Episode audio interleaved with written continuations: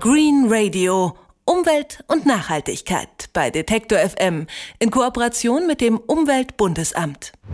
Eigentlich ist klar, wenn auch unsere Enkel noch in einer halbwegs intakten Welt leben sollen, dann müssen wir unser Verhalten ändern. Zum Beispiel wäre es gut, wenn wir ab sofort weniger Auto fahren, weniger Fleisch essen oder allgemein weniger natürliche Ressourcen verbrauchen. Denn das alles beschleunigt den Klimawandel. Das weiß zwar mittlerweile jeder und doch steigen wir immer wieder oft ins Auto statt aufs Fahrrad oder in die Bahn.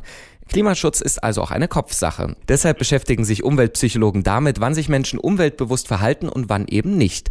Eine, die das seit Jahren tut, ist Ellen Mattis, Professorin für Umweltpsychologie an der Universität Magdeburg. Schönen guten Tag, Frau Mattis. Ja, schönen guten Tag, Herr Hertel. Frau Matthias, offenbar reichen Argumente nicht, um uns vom Klimaschutz zu überzeugen. Denn Argumente gibt es ja genug, aber trotzdem ändern wir nur peu à peu unser Verhalten. Woran liegt das?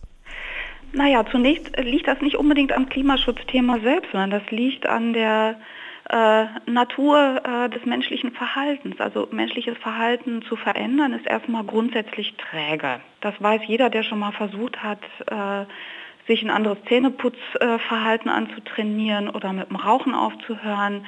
Also wir bleiben gerne bei dem, äh, was wir ohnehin schon tun. Es gibt aber Umstände, unter denen wir unser Verhalten tatsächlich ändern können. Beispielsweise, wenn das Motiv, dass wir uns auf etwas Neues einlassen wollen, etwas Neues ausprobieren wollen, sehr stark ist und uns auch präsent ist in den Situationen, in denen wir dann das neue Verhalten umsetzen müssen. Äh, Sie fragen ja nach den Blockaden, ja, was hält uns davon ab?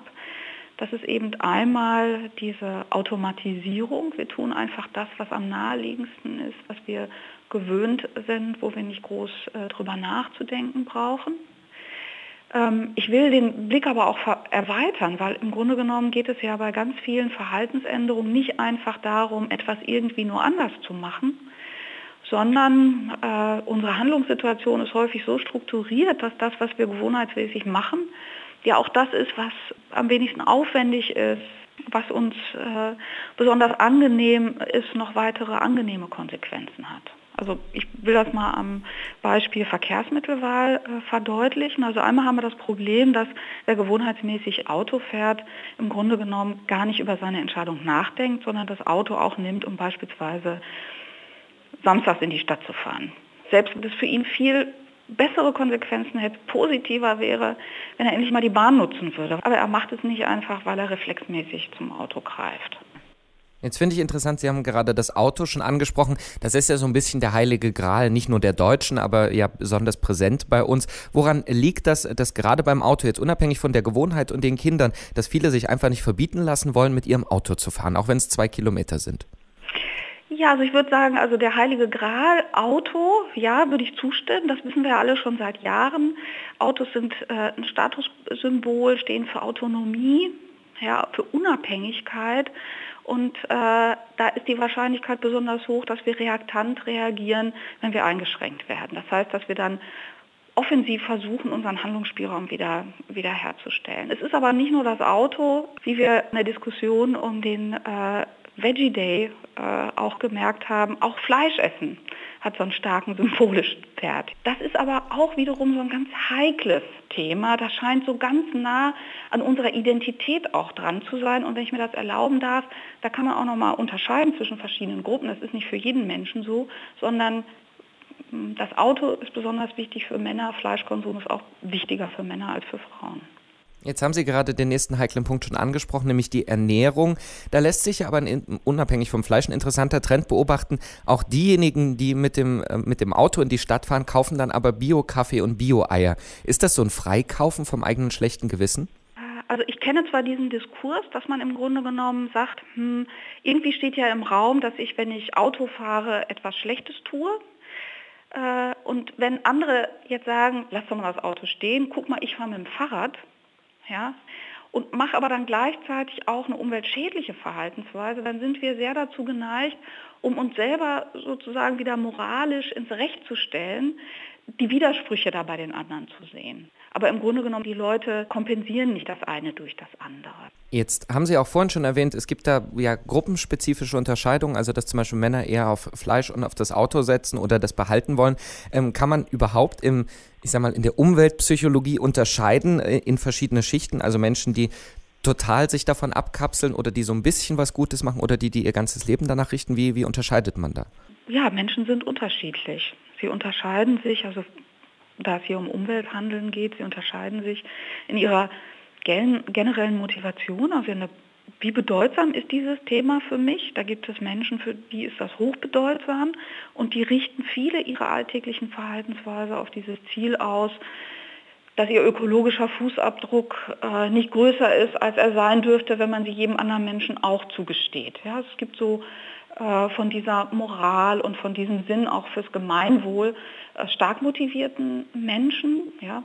Es gibt Menschen, die ähm, agieren ökologisch, weil sie Spaß an neuer Technologie haben. Da gibt es Leute, die, die haben eine Affinität zu Technik ja, oder die kaufen sich ein Hybridauto. Und äh, selbstverständlich sind die Menschen in ganz unterschiedlichen Handlungssituationen. Also auch zwei Menschen, die gleich ökologisch motiviert sind, nutzen einmal das Auto und nutzen einmal das Rad oder gehen zu Fuß oder nutzen den ÖV, weil einfach ihre Handlungssituation Situation unterschiedlich ist und äh, das zum Beispiel viel stärker erfordert, dass ich ein Auto nutze, wenn ich irgendwo äh, JWD wohne und gar keine andere Chance habe, um an den Ort zu kommen, äh, zu dem ich dann hinkommen muss. Ja. Über eine bestimmte Motivation haben wir jetzt noch nicht gesprochen, nämlich das Geld. Ist es so wie in dieser alten IBM-Werbung, erst wenn man Geld spart, dann ist der Eigennutz so hoch, dass man auch Grünes umsetzt, wenn man sich nicht unbedingt dafür interessiert? Geld spielt da sicherlich eine Rolle. Nur man sollte das nicht überschätzen. Man sollte jetzt nicht äh, fälschlicherweise annehmen, dass es nur darum geht, Anreize zu schaffen und dann bewegt man sich schon oder äh, dass äh, monetäre Verluste gar nicht in Kauf genommen werden. Also auch da können wir uns ja angucken, äh, wenn es um diese symbolträchtigen Verhaltensweisen oder Güter auch geht, wie Autofahren, dann handeln die Leute ja gar nicht rational. Geld spielt eine Rolle da, wo Geld in den Vordergrund äh, gerückt wird. Geld ist sicherlich auch ein relevantes Argument in den Diskursen, dass man sowas sagen kann wie, ich bin noch nicht, ähm, oder warum sollte ich mehr Geld für etwas bezahlen, äh, was ökologisch und gesellschaftlich gewollt ist. Wenn das tatsächlich ökologisch und gesellschaftlich gewollt ist, dann sollte es doch genauso teuer sein wie die unökologische Alternative, beziehungsweise sogar noch günstiger. Also Geld spielt in vielfacher Hinsicht in diesen Diskursen eine Rolle und nicht unbedingt in der Art und Weise, dass Geld immer das ist, was letztendlich das Zünglein an der Waage ist und unser Handeln bestimmt. Jetzt haben Sie eingangs gesagt, dass menschliches Verhalten im Wandel träge ist. Äh, wie wichtig ist dann die Erziehung? Kann man überhaupt mit einem erwachsenen Menschen noch darüber verhandeln, über sein äh, Verhalten? Na klar. Ja, also ich meine, äh, das ist doch wichtig daran zu glauben, weil ansonsten müssten wir uns ja mit ganz vielen Themen überhaupt nicht beschäftigen, weil das wäre ja der Fatalismus. Ja? Ähm, und äh, tatsächlich ergeben sich ja, haben sich ja unglaubliche Veränderungen ergeben. Ja? Und nicht nur allein durch Regulierung, auch dadurch, dass Menschen eine Regulierung initiiert haben oder Vorreiter sind, äh, freiwillig oder aus Lust äh, an einem sozialen äh, Leben, an einer globalen Solidarität, ja, ähm, etwas machen, was, wo die anderen sich was von abgucken können. Umweltschutz ist Kopfsache und mit der Umweltpsychologin Ellen Mattis von der Universität Magdeburg haben wir ein bisschen darüber gesprochen, warum wir manchmal ökologisch sinnvoll uns verhalten und warum manchmal eben nicht. Vielen Dank für das Gespräch, Frau Mattis. Ja, bitte sehr. Green Radio Umwelt und Nachhaltigkeit bei Detektor FM in Kooperation mit dem Umweltbundesamt.